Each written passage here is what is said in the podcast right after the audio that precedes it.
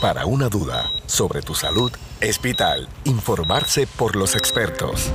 Entérate de lo último en medicina, control de medicamentos y bienestar. Radio Leo 1170, tu emisora episcopal, presenta San Lucas al Día.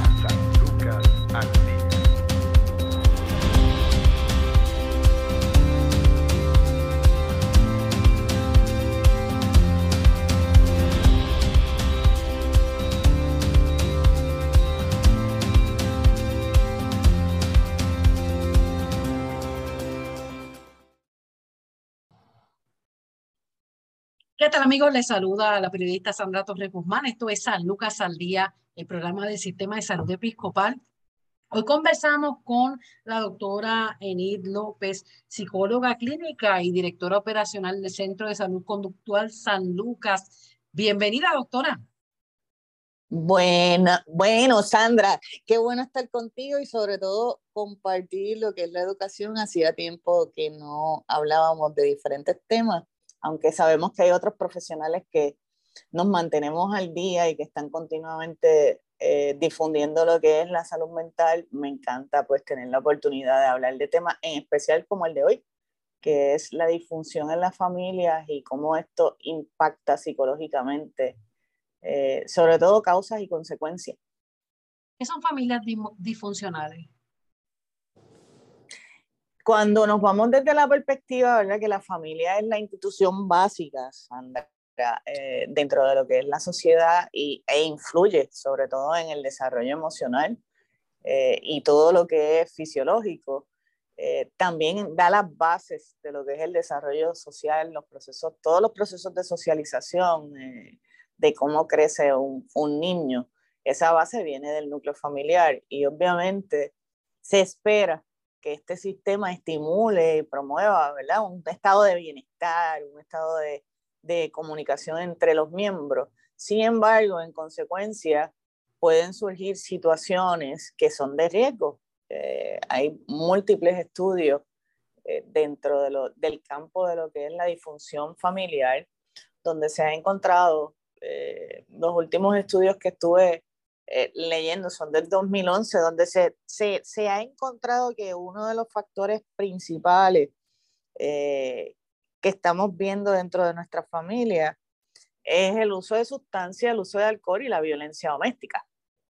Eh, y son factores que han hecho, que han impactado, que prevalecen y que dominan dentro de lo que son las emociones y las reacciones que se le transmiten a los niños cuando están dentro de su núcleo familiar y obviamente también las dinámicas intrafamiliares. Y cuando hablo de dinámicas intrafamiliares, eh, cuando vemos la familia como un sistema, Sandra, es una dinámica, vamos a pensar lo que es como una dinámica circular, donde en ocasiones podemos ver eh, cuando hay más de un hijo, pues vemos alianzas. Vemos al hijo aliado con el padre o aliado con la madre. Si hay más de dos hijos, pues uno aliado con la madre, otro aliado con el padre o los dos aliados con la madre. Todo va a depender de esa dinámica eh, y la exposición a los conflictos, ¿verdad? Que está habiendo entre ellos. Y como te dije, cuando hablamos de interparentales, tenemos que mirar la dinámica que tienen nuestros padres con su familia versus la dinámica que hay entre los padres, ¿verdad? Los, miembros principales de ese hogar, eh, cómo se comunican, cómo manifiestan, cómo solucionan sus problemas, cómo manejan lo que son las diferencias eh, familiares y todo lo que tiene que ver con ideas y creencias. Y todo esto se mezcla. Y yo digo que a veces lo echamos a una licuadora y cuando venimos a ver es una bomba que definitivamente la proyectan los hijos posteriormente, generacionalmente, cuando van a otras relaciones. Eh, ejemplo típico, eh, vemos niños, ¿verdad?, que, que, que cometen y actúan en contra de otros niños haciéndole bullying o niños sumamente agresivos sin ningún otro tipo de patología psiquiátrica, porque cuando hay otra patología psiquiátrica, pues tenemos que ser bien cuidadosos cuando evaluamos, ¿verdad? Que el niño no esté presentando unos diagnósticos, pero vemos estos comportamientos y cuando tú miras el historial eh, familiar y miras el apoyo o no apoyo o miras la dinámica intrafamiliar de cómo se manejan las situaciones dentro del hogar, ves una disfunción que viene familiarmente y generacionalmente y muchas veces caemos en el proceso de reforzar conductas que no son apropiadas. Es una situación bien compleja, doctora, y usted dio en, en un punto neurálgico en toda esta discusión que son eh, familias que han pasado por el ciclo de violencia doméstica, ya aun cuando salen eh, por salvar sus vidas, ese es un paso sumamente importante que no lo podemos obviar, al contrario, tenemos que alentar, ¿verdad? Y darle los instrumentos a, a estas familias para poder salir de esa situación. Pero una vez fuera, es que empiece entonces todo, todo este andamiaje para tratar de eh, sanar esas heridas. Eh, ¿Cómo podemos trabajar en un entorno donde eh, los múltiples estudios indican que el niño, la niña, los hijos, ¿verdad?, se convierten mayormente en agresores o en víctimas si no son trabajados a tiempo. Eso es así, Sandra. Diste en un punto bien importante porque cuando yo trabajo con víctimas de violencia doméstica y los profesionales, eh, definitivamente tenemos que mirar dos puntos importantes, ¿verdad? Esa, víctima definitivamente sufrió, ¿verdad? Eh, intensamente a nivel de diferentes emociones. Entonces, cuando miramos fortalezas o debilidades de esa víctima, eh, vamos a ver y vamos a descubrir realmente qué la sostiene y qué no la sostiene, pero también vamos a descubrir eh, de dónde parten ciertas ideas, ¿verdad? Que contribuyeron a que esa mujer o ese hombre, porque hay casos de varones, aunque no se, aunque no se contabilizan mucho por el estigma del hombre, pero yo he visto casos de varones, cuando vemos eh, circunstancias eh, y sobre todo rasgos de personalidad eh, vemos que es trascendente la crianza también que, que, que recibieron y los procesos que vivieron. ¿Qué pasa? Cuando la víctima sale, pues yo le hablo mucho de que sale con miedos, pero también sale defensiva. Porque una víctima es sobreviviente, ¿verdad? Luchó, luchó, luchó hasta que lo logró. Y definitivamente eh, puede convertirse en una próxima, lo importante de sanar es que puede convertirse posteriormente, la defensividad puede llegar a tal grado que si no sanamos y no buscamos un tiempo razonable para estar con nosotros mismos y pasar por ese proceso de sanación y pasar por ese proceso de identificación de todas las situaciones que vivimos, la próxima persona que venga a la vida de sentimental, emocional, puede recibir el impacto, ¿verdad? Ya sea positivo o negativo, y muchas veces puede ser negativo por la defensividad. Así que siempre se les solicita, ¿verdad?, que sigamos un proceso de ayuda consistente para manejar el trauma, porque son personas eh, que definitivamente se les clasifica como un trauma y muchas veces desarrollan otros traumas como lo es un PTSD, desarrollan trastornos de ansiedad severo eh, y muchas de ellas, como te dije, se pueden tornar un poco agresivas, un poco defensivas ante lo que es eh, sentirse abordados por alguien o sentirse acosados por alguien o sentirse que son importantes para alguien. Eh, hay ese grado de defensividad. Así que siempre hay que trabajarlo y entonces cuando hablamos de chicos que crecen en este proceso, pues vamos a ver los dos polos, vamos a ver aquel chico que copia conducta porque somos modelajes eh, de sometimiento y de apegos que son disfuncionales, ¿verdad? Y vemos chicos defensivos que se convierten en agresores o chicas que se convierten en agresoras. Así que eh, cada caso es, es, diferente, cada caso lo internaliza y lo maneja y desarrolla sus mecanismos para solucionar los problemas y manejar la situación que ha vivido de manera distinta. Eh, muchas veces yo he tenido familias, cuando trato familias, y es interesante ver la dinámica que se da, porque tú ves dos hijos que vienen del mismo núcleo, pero ves uno sumamente afectado emocionalmente, quizás con unos niveles elevados de ansiedad y depresión, y ves a otro que le reclama porque de esa manera no ve las circunstancias como la ve el otro, aunque se criaron en las mismas circunstancias, bajo las mismas condiciones y viendo las mismas dinámicas familiares. Entonces ahí tú te preguntas eh, cuáles son las fortalezas, cuáles son las debilidades, eh, cuál es la sensibilidad y cuál es la dinámica que se dio dentro de lo que son las diadas, las triadas que se dan dentro de la familia eh, y también cuáles son los beneficios secundarios que obtiene cada hijo cuando hay una familia disfuncional, porque cuando hay disfunción siempre se obtienen beneficios. Si me, si me uno a papá, ¿qué yo obtengo? Si me uno a mamá, ¿qué yo obtengo? O juego con los dos, porque es una manera de subsistir dentro de una dinámica que el niño no sabe qué es lo que está pasando, lo ve como normal. no es hasta no es hasta adulto que vamos a las relaciones que nos damos cuenta, oye, no, no es normal lo que estaba pasando en mi casa. Claro. Doctora, ¿qué pasa cuando eh, uno de los hijos ven, eh, se muestran agresivos entonces con la madre que con, con quien generalmente eh, se quedan en la mayoría de los casos? porque he escuchado y quiero verdad que desmitifique o valide y por qué el hecho de que la agresividad contra ese padre o esa madre que está presente es simplemente, no es contra esa persona, sino porque eh, eh, ese niño, esa niña, ya en la etapa también, también de la adolescencia, no tiene a la, a la otra parte que tanto daño les hizo y hay mucha rabia, hay mucha frustración.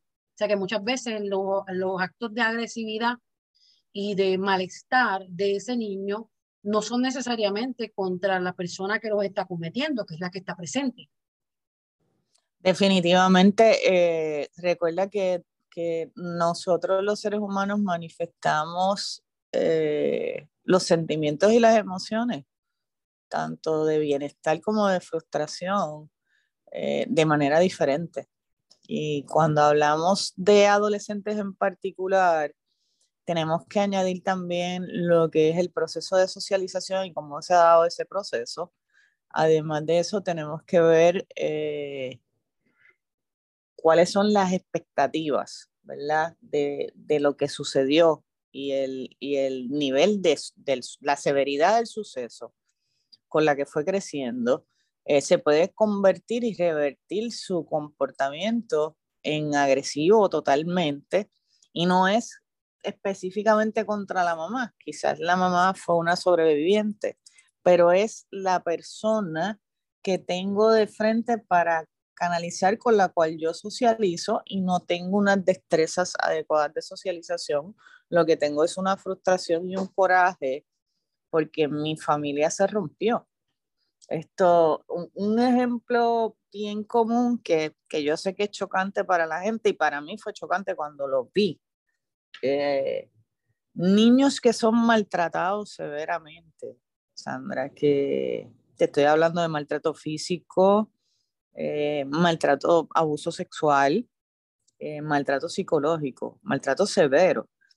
y tú vas, pues, como agente de ayuda a separar ese niño de sus padres para buscar un bienestar para ese niño eh, y te das cuenta que el niño tiene un apego que aún siendo abusado, sufre ese despegue cuando el departamento de la familia tiene que removerlo de su hogar o de su cuidador. Así que emocionalmente nosotras somos personas que nos apegamos. No importa el trato, no importa que nos traten mal. Así que ahí entramos en el proceso de algo bien importante, ¿verdad? Que, que, que son las, lo que son los límites y fronteras que son saludables y que los debemos de delinear y enseñar, ¿verdad? A nivel familiar y a nuestros hijos que es tener límites, hasta dónde yo voy a llegar, hasta dónde, cuáles son mis expectativas dentro de lo que es la socialización y las reacciones ante situaciones positivas o negativas para autorregular o autocontrolar mis respuestas eh, y no proyectar mis emociones hacia otros que no tienen nada que ver. Eh, usualmente cuando hay una pérdida de uno de los dos padres, pues ese coraje, como tú estás narrando, es bien típico en el adolescente, donde usualmente pues la falta de respeto, la manera en que tratas, muchas veces el hijo asume el rol o la hija asume el rol que tenía el agresor. Y mamá se frustra al ver ese, ese comportamiento, se paraliza y no, muchas veces no sabe cómo manejarlo porque se siente en el mismo proceso en que estuvo, en el que salió, pero se siente entonces las mismas emociones con el hijo o la hija. Eh, y permite que esto continúe sucediendo por el amor, el apego, el afecto, eh, todavía la vulnerabilidad, eh, las faltas de destreza para manejar y parar y, y poder recurrir a buscar ayuda como familia. y es parte de un proceso y es parte de un ciclo que tú lo ves eh, cuando tú miras eh, esta familia y te vas a los papás y te vas a los tatarabuelos y miras y han sido cíclicamente, se ha ido dando la misma respuesta a nivel conductual de familia en familia, generacionalmente. Y es súper interesante la dinámica que se da. De hecho, cuando hay más hijos en ese entorno, eh, la agresividad por esas mismas circunstancias que usted está describiendo de uno, puede entonces eh, poner en riesgo la vida y la seguridad también de los demás, porque entonces eh, hay alguno que o que se alinea con mamá o que simplemente lo que está viendo no va a permitir que nadie más le ponga un dedo encima o, o nadie más maltrate a su mamá. Y entonces vemos, vemos entonces el enfrentamiento entre hijos.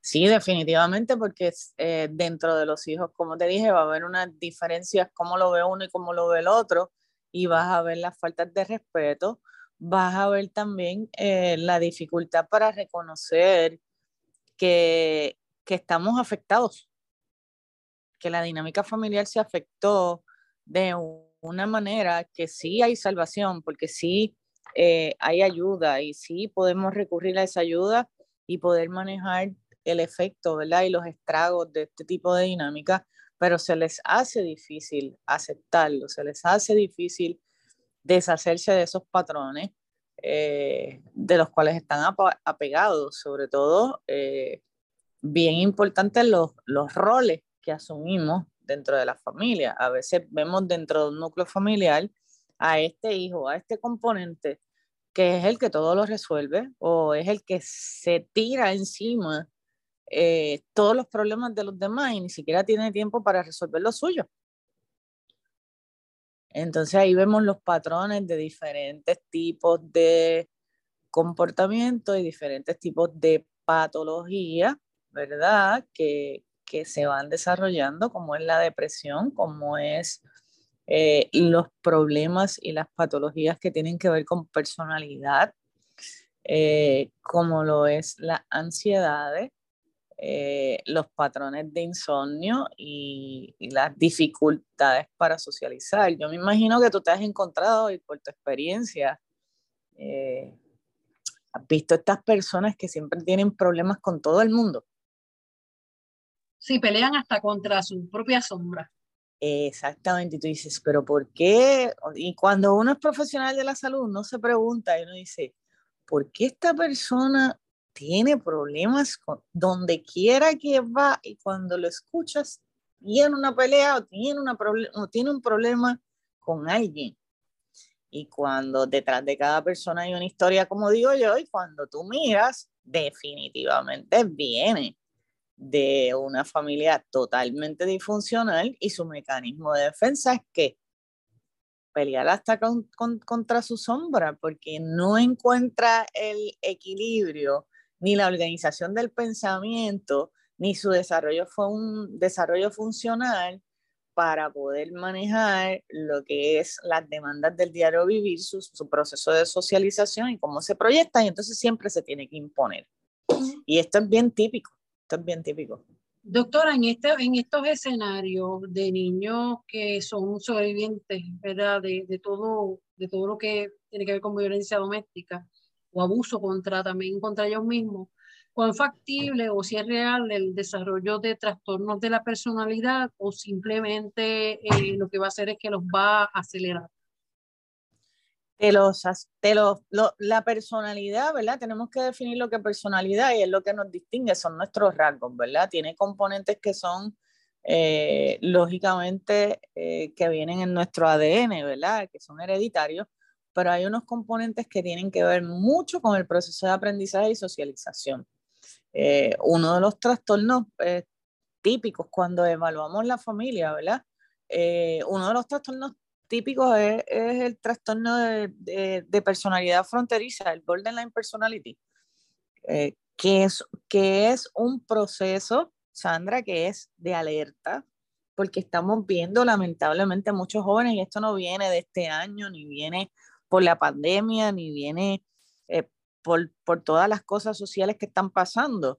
Estamos viendo el cúmulo de situaciones dentro de lo que son las familias disfuncionales y donde vemos estos chicos que se cortan, que se encierran, que sintiendo este dolor eh, proyectan, ¿verdad? Un grito de ayuda, pero la mayoría de las veces lo hacen a escondidas. No es hasta que haya muchas marcas o alguien realmente le preste la debida atención eh, que se dan cuenta que este niño o esta niña se está cortando, se está autoagrediendo y está utilizando el dolor como mecanismo para sentirse aliviado, para canalizar eh, sus propias emociones como una manera de autocastigarse.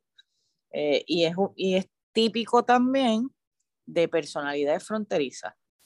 y es típico también donde ha habido violencia intrafamiliar o violencia psicológica o situaciones de abuso dentro de la familia eh, o conflictos de tipo severo que envuelven emociones, que envuelven sentimientos y que envuelven mucha discusión y mucha tensión dentro del hogar.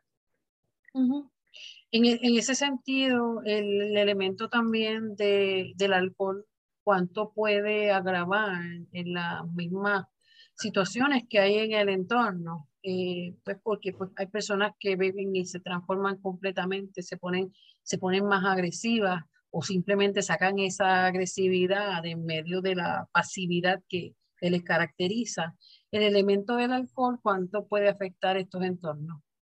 Pues mira, me gustaría aprovechar un poquito porque hay unas características específicas que tienen la familia disfuncional y, y toca ese punto. Este, y pasándolo, ¿verdad? Para que la gente tenga el conocimiento. Hay nueve características específicas de una familia disfuncional. Una de ellas es, lógicamente, la falta de comunicación familiar, eh, donde la comunicación no es asertiva y vemos esta familia que, que va de los problemas y no hay esta esto que se llama madurez emocional para decir cómo nos sentimos y manifestar el temor o manifestar eh, diferentes tipos de reacciones. También están las, las familias donde no hay límites ni normas, o sea, no hay una organización familiar y cada integrante eh, convive a su manera y, y esta familia pues se complica. Está la familia que tienen peleas constantes, los conflictos o las situaciones se convierten en peleas continuas donde no hay cohesión y nunca se, se, solucionan los problemas. Eh, tenemos a las familias donde padre o madre están ausentes emocionalmente por las demandas del diario vivir y le confían los niños a otras personas para la crianza y desarrollo porque no tienen el tiempo de hacerlo. Tenemos las familias, ¿verdad? Donde hablamos que había violencia intrafamiliar. Tenemos las familias con adicciones, eh, que definitivamente ahí entra el alcohol eh, y cualquier tipo de adicción, alcohol, drogas, eh, juego. El juego, tenemos familias que se han destruido emocionalmente y como núcleo por las apuestas y por la compulsividad con todo tipo de juegos. O sea, no es solamente casino, como piensan, sino juegos clandestinos, las apuestas y todas esas cosas típicas que se dan eh, cuando hay una adicción. Y dentro de la adicción, definitivamente, eh, este núcleo familiar trata de salvar a ese adicto o a este alcohólico eh, y se forma la disfunción y también los hijos que vienen de, ¿verdad? de padres alcohólicos o adictos tienen una predisposición genética a las adicciones. O sea, hay que tener ojito con eso. También están las familias donde eh, los abusos físicos y sexuales pues son graves y las heridas emocionales eh, son traumáticas. Y están las familias que involucran a los niños en todos los conflictos. Es donde tú ves eh, que muchas veces los hijos no tienen que ver con los conflictos que tienen como pareja, papá y mamá, o, o el tipo de pareja que sea, porque hay que ser inclusivo, y los involucramos para que se tomen decisiones. Y definitivamente eso tiene, un, exacto, y eso tiene unos efectos psicológicos enormes, porque posteriormente el rol que le estás otorgando no es el rol que le corresponde a ese joven o a esa joven. Así es. Nos está sobrecargando antes de tiempo. Lamentablemente. Vamos a hacer una pausa, doctora Enid López. En breve continuamos discutiendo este interesante tema en San Lucas al día. Tu salud no se detiene. Al igual tu programa, San Lucas al Día, por Radio Leo 1170M, tu emisora episcopal. Somos parte de tu vida.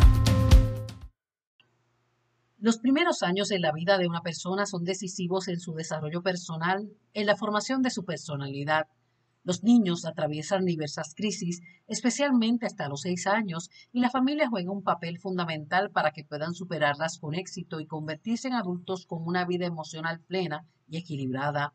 Pero si el niño está creciendo en una familia disfuncional, corre el riesgo que esto condicione su vida y su personalidad, no solo en la infancia, sino también en su adultez. Este tipo de familia es aquella en la que continuamente se producen conflictos, malas conductas e incluso abusos de diversa índole. Esto puede hacer que los pequeños de la familia se adapten a estas conductas disfuncionales, creciendo con eso y viéndolo como algo normal cuando realmente no lo es. La disfuncionalidad se entiende como el desarreglo en el funcionamiento de algo o en la función que le corresponde. Por lo tanto, cuando hablamos de una familia disfuncional y de sus sinónimos, estamos señalando aquellas actitudes que no deberían darse a cabo dentro de un entorno familiar. Las personas aprenden cómo criar a sus hijos a través de cómo lo hicieron sus padres o sus cuidadores. Tanto es así que cuando un niño se ve en un entorno con muchas carencias afectivas y con un ambiente agresivo, ya sea verbal o a través de la manipulación, o físico a través de las agresiones afectará su desarrollo y su percepción de la realidad. En muchos casos, los adultos que se han criado en una familia disfuncional, el significado de eso acaba traduciéndose en obtener ciertos rasgos de la personalidad que pueden parecer a la de sus padres a pesar de que ellos mismos los visualizan como negativos.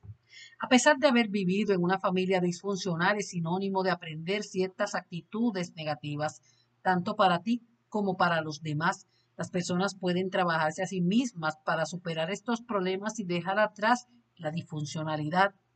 Existen muchos motivos por los que se genera una familia disfuncional, pero según los psicólogos podremos encontrar problemas médicos. Algunas familias disfuncionales pueden padecer problemas debido a una enfermedad física o mental que afecte a causa de las dificultades que éstas presentan. Además, las enfermedades mentales pueden causar un estigma por parte de las relaciones fuera de la familia que dificulta aún más las relaciones dentro de este entorno sean adecuadas.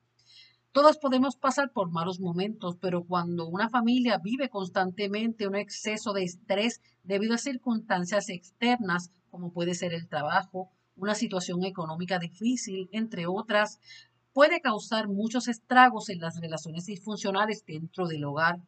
También la adicción, la ludopatía, el alcoholismo, el juego y otras adicciones pueden llevar a los adultos a dar no solo un mal ejemplo para sus hijos, sino también otras actitudes que puedan acabar en una familia disfuncional.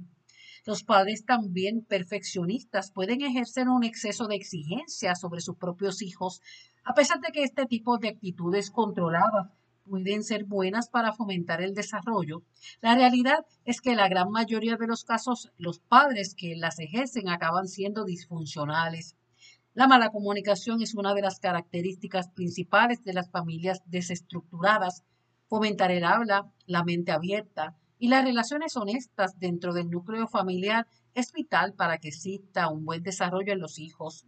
Cuando dentro de una familia no existe la empatía, un hogar funcional puede convertirse en disfuncional.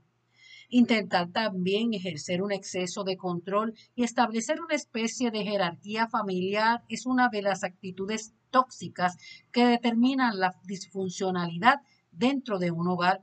En muchos casos se alienta a los niños a tener miedo de sus padres. Muchas de las familias disfuncionales tienden a desarrollar y desconfiar en exceso de sus hijos y acaban invadiendo su espacio. Esto no solo crea una relación tóxica entre padres e hijos, sino que además puede acabar rompiendo la comunicación entre ambas partes. Una familia disfuncional es sinónimo de un ambiente lleno de críticas. Tanto es así en diferentes casos los padres pueden llegar a castigar en exceso a sus hijos por motivos que no deberían. Existen algunos efectos inmediatos de vivir en una familia disfuncional. Muchas de las consecuencias de, estos entornos acaban teniendo estragos en la personalidad y en la vida adulta de los hijos que han vivido en ese ambiente. Aislamiento social. Una familia desestructurada tiene consecuencias en las relaciones dentro y fuera del entorno familiar. Tanto es así que la infancia como en su vida adulta la persona puede sufrir a causa de sus carencias emocionales un aislamiento social producido por los traumas o las afecciones en la personalidad. En muchos casos, convivir en un entorno lleno de actitudes tóxicas puede llevar a desarrollar un trastorno de comportamiento. Esto es debido al constante estrés y negatividad que se puede vivir dentro de una familia desestructurada o disfuncional. Para favorecer el correcto desarrollo personal y madurativo de los niños, es necesario que la dinámica familiar funcional sea estructurada y adaptativa.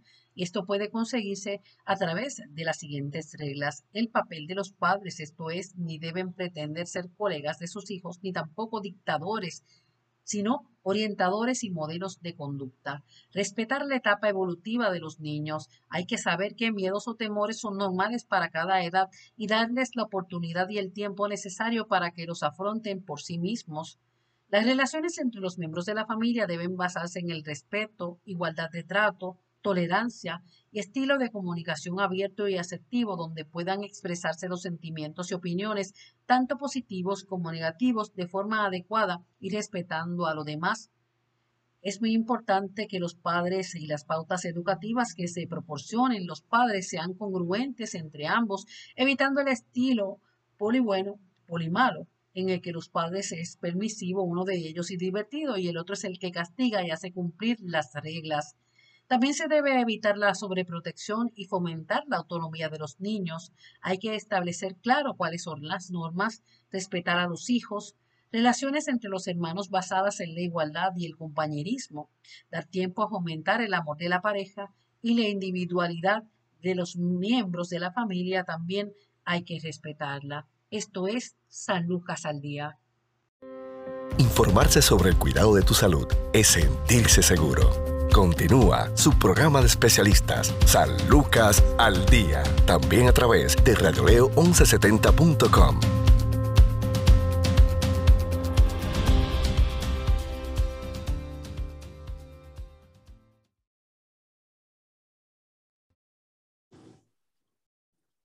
Continuamos en San Lucas al Día, el programa del Sistema de Salud Episcopal. Hoy estamos conversando con la psicóloga clínica y directora de eh, Salud Conductual, directora operacional del Centro de Salud Conductual San Lucas, la doctora Enid López, quien nos está hablando sobre las relaciones familiares disfuncionales y sus efectos psicológicos. Doctora, ¿qué recomendaciones nos dio una descripción tan acertada y dolorosa a la misma vez? Eh, de lo que son las familias disfuncionales. Y la, familia es la base de todo. La familia es la raíz de nuestra, de nuestra sociedad y de ahí parten muchos, muchos problemas sociales que, lamentablemente nos están arropando como país, como comunidades, como individuos. Pero ¿cuáles son las recomendaciones que daría eh, para trabajar con estos escenarios? ¿Alguna familia que se vea identificada en estas descripciones? Sí, definitivamente es, importante entrar en las recomendaciones, Sandra, y también es importante, eh, a mí me gusta ser positiva dentro de lo que puede ser conflictivo, ¿verdad? Y cuando digo ser positiva es que eh, no es fácil tener una convivencia en armonía familiar. Y esto no es fácil porque obviamente hablamos de personalidad eh, y hablamos de diferentes personas que conviven bajo un mismo núcleo, que, estamos, que, están, que son familias compuestas, ¿verdad? Y son familias que vienen con este efecto psicológico o emocional, eh, que es difícil de manejar. Así que es importante que, que le demos atención a los siguientes puntos. Una de las principales causas por las que ocurren conflictos familiares es por no lograr expresar de forma adecuada lo que son las emociones, lo que es la ira, lo que es la tristeza, lo que, es, lo que son los celos, lo típico, lo, lo, lo que se da común entre todas las familias. Así que cuando no logramos expresar lo que pensamos y sentimos, esas emociones, Sandra, se van a volver sumamente intensas y se van a desbordar, desbordar en, en un descontrol total. Por esta razón es bien importante que si tú sientes o te identificas que estás dentro de una familia disfuncional o tú mismo sientes que estas emociones se están desbordando de una manera desproporcionada, hay que identificar esos sentimientos, hay que ser empático contigo mismo, quererte a ti mismo y sobre todo buscar apoyo, ya sea si no lo puedes encontrar dentro de tu núcleo familiar, lo tienes que manejar fuera, Sandra, porque no te queda otra opción. Eh, sobre todo, número dos, también tenemos que controlar lo que son las discusiones. O sea, si ya yo sé que dentro de mi núcleo familiar está pasando algo mal y hay algún mal momento o una situación que puede ser de discordia, tenemos que ser selectivos ante las batallas que escogimos y salirnos del núcleo. Y muchas veces los psicólogos y muchas familias a veces se enojan con los psicólogos porque nosotros no te vamos a decir lo que tienes que hacer, pero te vamos a enseñar lo que es funcional. Y si tú estás sufriendo como ser humano y estás sufriendo unos trastornos, pues definitivamente, funcionalmente, hay veces que te tienes que salir del núcleo familiar, mirar el cuadro desde afuera y tomarte un tiempo para volver a entrar porque todo va a depender también del tipo de trauma y el tipo de familia. El tercer punto también es que tenemos que buscar tiempo para regalarnos calidad y sobre todo manejar lo que son los recuerdos. Eh, muchas personas cuando pasan por este tipo de traumas familiares eh, y a veces estamos en un grupo hablando, eh, nos damos cuenta que hay personas que no tienen recuerdos de su niñez Claro, para mí eso es una alerta, ¿sabes por qué? Porque si tú no tienes recuerdo de tu niñez, tú bloqueaste. Y si tú bloqueaste, bloqueaste porque algo te sucedió. Ah, yo no te puedo decir qué te sucedió, ¿verdad? Porque eso lo, lo bloqueaste si creciste bloqueándolo. Pero una buena evaluación psicológica, una buena aceptación de que algo pasa en mí porque utilizo el bloqueo cuando algo me duele, es importante para que tú sigas adelante y puedas entonces eh, crear memorias y recuerdos bonitos. Es como decir, lo que no sirve lo he hecho a un lado y lo tengo que trabajar. Y lo que sirve lo utilizo constantemente para reforzarme. También es importante eh, cambiar patrones rutinarios dentro de la familia que le ayuden a romper con lo que es la monotonía y los ayude también a compartir entre sí. Y pues estamos viviendo unos momentos difíciles económicos, sociopolíticos, ¿verdad? Y mucho, muchas familias, la por ciento más alto de familias, ¿verdad? No tienen los recursos económicos para irse un viaje o irse o vacacionar todo el tiempo. pero podemos crear actividades sencillas como se crearon. Oye, yo vi muchas familias unirse en María, vi muchas familias unirse en la pandemia, vi otras que se destruyeron, pero vi unas que, que a pesar de que tenían conflictos, ese momento de pandemia le ayudó a ser creativo. Tenemos que aprender a ser creativos. Eh, y otro de los puntos, Andrés, que es bien, bien importante, eh, que tenemos que buscar armonía y equilibrar lo que son nuestros pensamientos con nuestros sentimientos, con nuestras emociones, para así podérselo proyectar a nuestros hijos y así poderlo proyectar dentro del núcleo familiar y sobre todo sacar tiempo para saber cómo se siente el otro, porque podemos convivir y podemos coexistir, pero muchas veces no nos preocupamos por cómo te sientes. Y eso es bien importante reforzarlo para que no se cree o no se perpetúe esa dinámica disfuncional familiar. Así que eso es sumamente importante. Doctora, la clínica, el Centro de Salud Conductual San Lucas, tiene, provee todo tipo de especialistas para ayudar a, a, esta familia a, respetarse, ayudar a esta familia a reconocer eh, cuáles son los dolores, de dónde provienen y ayudarles a sanar estas heridas. Esto puede tardar muchos años eh, en terapia. Definitivamente, puede tardar años porque la construcción del desarrollo de la personalidad y los efectos va a depender ¿verdad? de la severidad de la situación eh, y va a depender también de las fortalezas y debilidades que tenga la persona. Así que puede, dependiendo del trauma, pues pueden ser años de terapia, como puede haber personas que con la disposición, ¿verdad?, de que, de que quieren salir ya del ciclo y de que quieren estar en, en armonía consigo misma y se les hace un poquito más fácil porque son un poco más comprometidos y un poco más consistentes con su proceso de terapia. O sea, yo tengo personas que pueden entrar en un proceso terapéutico y te piden ellos mismos, no, yo quiero verte una vez, una vez por semana, o sea, yo no quiero fallar a mis terapias y yo quiero ser intensivo en, intenso en esto porque yo quiero salir de esto. Y ese tipo de compromiso es necesario para, para trabajar, ese, identificar ese dolor, identificar esos rasgos y manejarlos ahí día a día. Doctora, gracias por, por este tiempo. Entiendo que tenemos que tocar nuevamente otro ángulo de, de este tema, eh, porque son muchas las situaciones que estamos experimentando a nivel familiar, es mucha la violencia que hay en, en el país, en, todo lo, en todas las esferas. Eh, y pues lo que queremos es brindar herramientas para que puedan de alguna manera respetarse y lograr esa, una convivencia en armonía para que más adelante, cuando les toque hacer sus propios hogares, puedan hacerlo de, de la manera adecuada y no repetir patrones que dolieron tanto en el pasado y que incluso en algunos casos también se llevó vidas. Un número de teléfono donde podemos eh, buscar información sobre los servicios del Centro de Salud Conductual.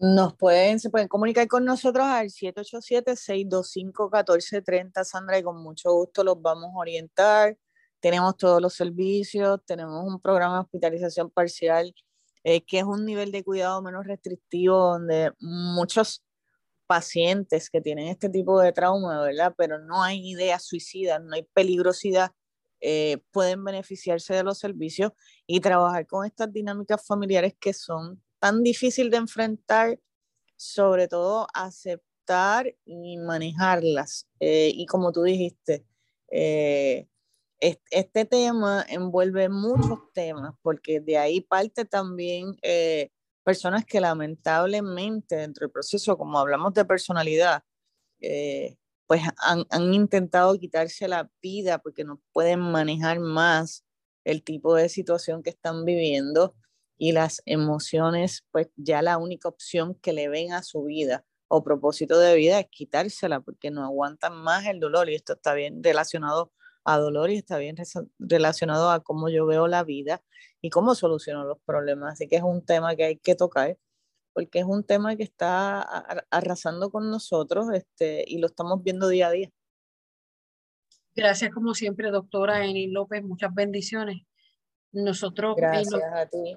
Gracias, doctora. Bueno, nosotros nos despedimos. Recuerde que tiene una cita de lunes a viernes a la una de la tarde en Radio Leo 1170 AM, Radio Leo 1170.com.